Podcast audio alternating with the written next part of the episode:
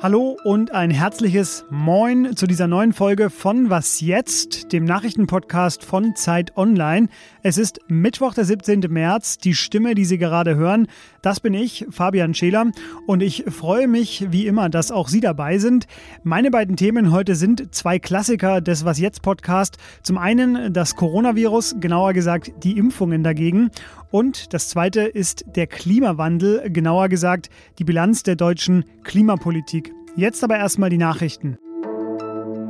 Guten Morgen, ich bin Christina Felschen. Wladimir Putin wollte die US-Wahl 2020 offenbar zugunsten von Donald Trump beeinflussen. Laut einem Bericht der US-Geheimdienste hat Russlands Präsident die Verbreitung von Falschnachrichten über Joe Biden genehmigt. Anders als 2016 habe er den Wahlprozess aber nicht beeinflusst. Insidern zufolge will die US-Regierung kommende Woche mit Sanktionen reagieren. Diese Berichte wurden bisher aber nicht bestätigt. Heute Abend wird mit ersten Ergebnissen der Parlamentswahl in den Niederlanden gerechnet. Wegen der Pandemie hatten Wählerinnen und Wähler drei Tage Zeit, ihre Stimmen abzugeben. Premier Mark Rutte und seine rechtsliberale VVD stehen seit Wochen auf Platz 1 in allen Umfragen. Und das, obwohl seine Regierung im Januar wegen eines Skandals um Kindergeldzuschläge zurücktreten musste. Dass EU-Bürgerinnen und Bürger in den kommenden Monaten einen digitalen Corona-Impfpass bekommen, steht schon fest. Offen ist, ob damit Sonderrechte für Geimpfte verbunden sind, also etwa Reisemöglichkeiten oder Restaurantbesuche.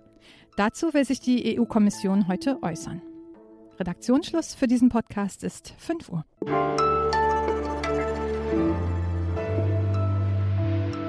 Ja, es war schon dreimal Thema jetzt bei uns hier im Podcast, aber es sind halt immer noch entscheidende Fragen offen und daher auch heute nochmal Thema bei mir. Wie geht es mit dem Impfstoff von AstraZeneca weiter.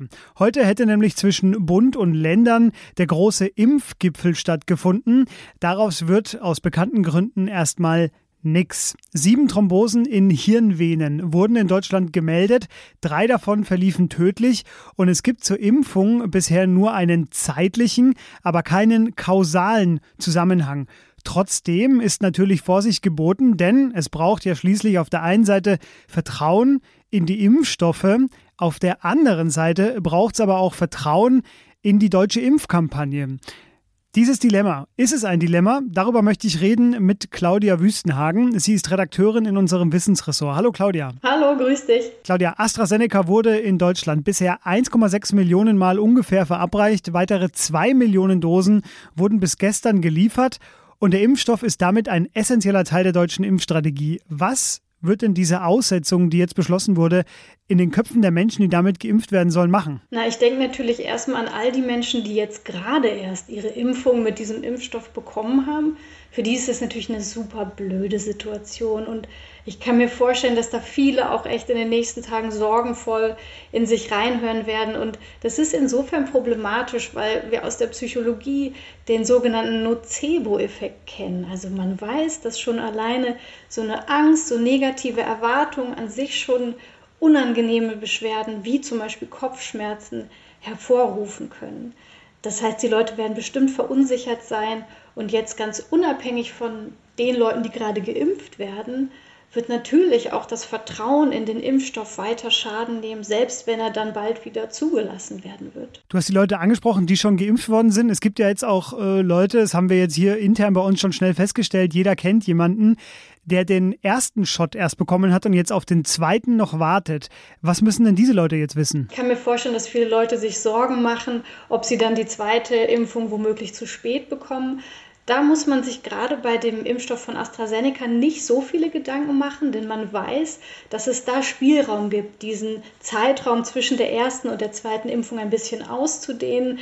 Ähm, der Zulassungszeitraum sind zwölf Wochen, gibt aber Hinweise, dass man auch darüber hinaus ähm, noch die Impfung geben kann. Es gibt sogar Hinweise, dass die Impfung umso besser wirkt, je mehr man diesen Zeitraum ausdehnt. Ähm, und auch die erste Impfung, also die erste Dosis, das zeigen die Untersuchungen, bietet schon guten Schutz vor einem schweren Verlauf, auch bei älteren Menschen.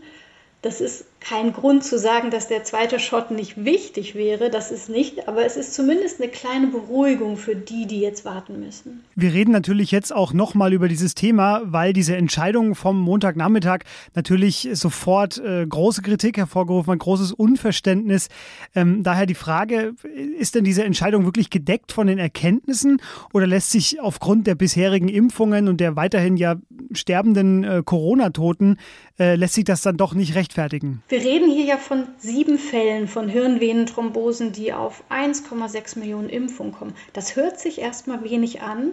Dazu muss man aber wissen, dass es wirklich eine seltene Erkrankung ist. Und diese sieben Fälle sind mehr, als man rein statistisch gesehen in einer Bevölkerung in diesem Zeitraum erwarten würde. So gesehen ist es richtig, dem nachzugehen und das aufzuklären.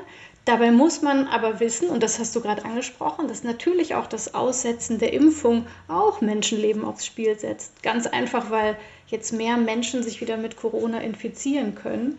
Und ähm, die Europäische Arzneimittelbehörde EMA, die diese Fälle aus Deutschland jetzt auch gerade überprüft, die hat gestern noch einmal gesagt, dass sie bislang den Nutzen der Impfung für höher einschätzt als den Anlass zur Sorge. Und eben jene EMA, auf die nun alle schauen, die wird sich dann übrigens morgen am Donnerstag ausführlich dazu nochmal äußern. Claudia, die vielen Dank für den Moment. Ja, sehr gerne. Danke.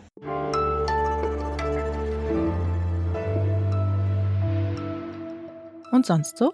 Ich sage mal so, die Zuversicht, was die Impfstoffe angeht, die war hierzulande ja schon mal größer, wir haben es ja gerade gehört, aber natürlich haben sie die Rechnung ohne mich gemacht, dem gute Nachrichtenmann vom Was jetzt Podcast. Also helfe ich Ihnen. Eine 96-prozentige Wirksamkeit zeigte der Impfstoffkandidat von Novavax in der entscheidenden Phase 3 Studie und er hilft auch gegen die britische Mutation. Noch müssen diese herausragenden Daten in Fachjournalen zur kollegialen Begutachtung veröffentlicht werden. Großbritannien hat sich jedenfalls schon mal 60 Millionen Dosen von diesem Impfstoff gesichert. Die EU wird äh, bald nachziehen, schätze ich mal. Und äh, die Europäische Arzneimittelhörde, die prüft auch schon. Toll, oder?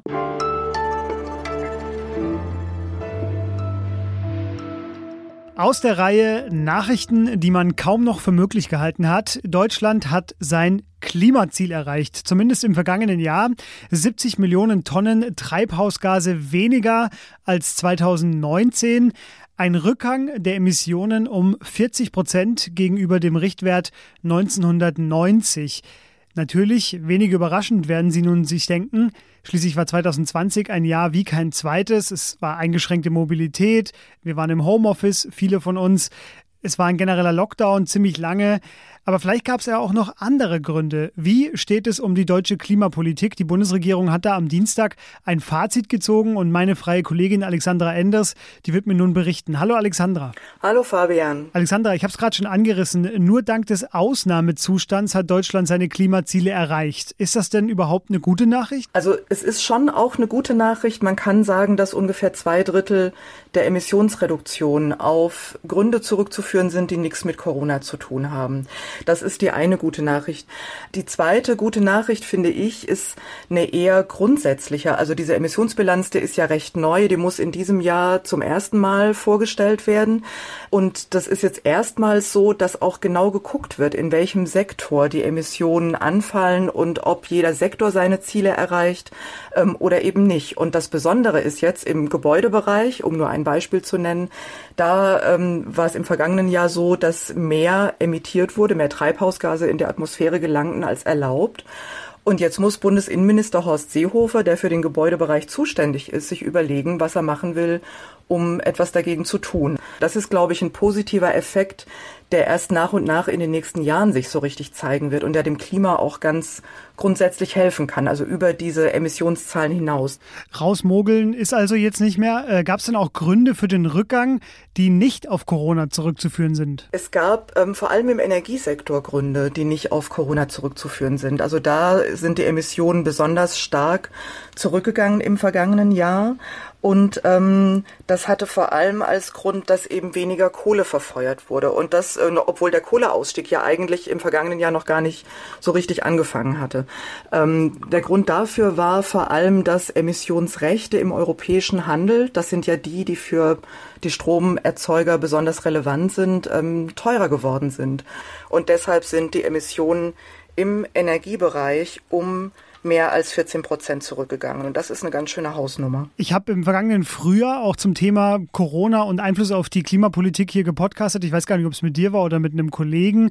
Jedenfalls erinnere ich mich da an äh, ein Gespräch, das eher düster war. Da wurde nämlich ein sogenannter Nachholeffekt befürchtet, also eine, ein rasanter klimabelastender Anstieg, sobald es wieder weitergeht, nach Corona sozusagen, ganz plakativ gesagt. Ist denn diese Gefahr immer noch da? Gerade im Verkehr natürlich. Ne? Das ist ja, wie wir wissen oder wie wir schon seit Jahren sehen, ein Sektor, in dem ganz wenig sich tut. Da sind die Emissionen eigentlich seit Jahren konstant geblieben. Und jetzt sind sie zurückgegangen, wegen Corona vor allem wenn sich da jetzt nichts Grundsätzliches ändert, dann gehen die natürlich wieder wieder hoch im kommenden Jahr oder auch in diesem Jahr schon. Ähm, die Hoffnung, die jetzt in diesem Klimaschutzgesetz und eben auch in dieser Klimabilanz steckt, die muss ja nächstes Jahr wieder vorgelegt werden. Und äh, spätestens dann wird halt der nächste Verkehrsminister oder die nächste Verkehrsministerin nach der Bundestagswahl tatsächlich auch verpflichtet sein, per Gesetz dagegen was zu unternehmen. Weitere Texte dazu, zum Beispiel auch Alexandras niedergeschriebene Analyse, finden Sie natürlich wie immer bei uns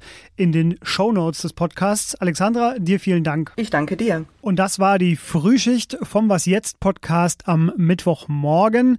Später das Update mit meinem Kollegen Ole Pflüger und Sie haben Ole etwas mitzuteilen oder mir etwas mitzuteilen, dann schreiben Sie uns an wasjetzt.zeit.de. Das ist unsere altbekannte E-Mail-Adresse. Bleiben Sie gesund, bleiben Sie tapfer und jetzt einen angenehmen Tag. Das wünscht Ihnen Fabian Scheler. Tschüss.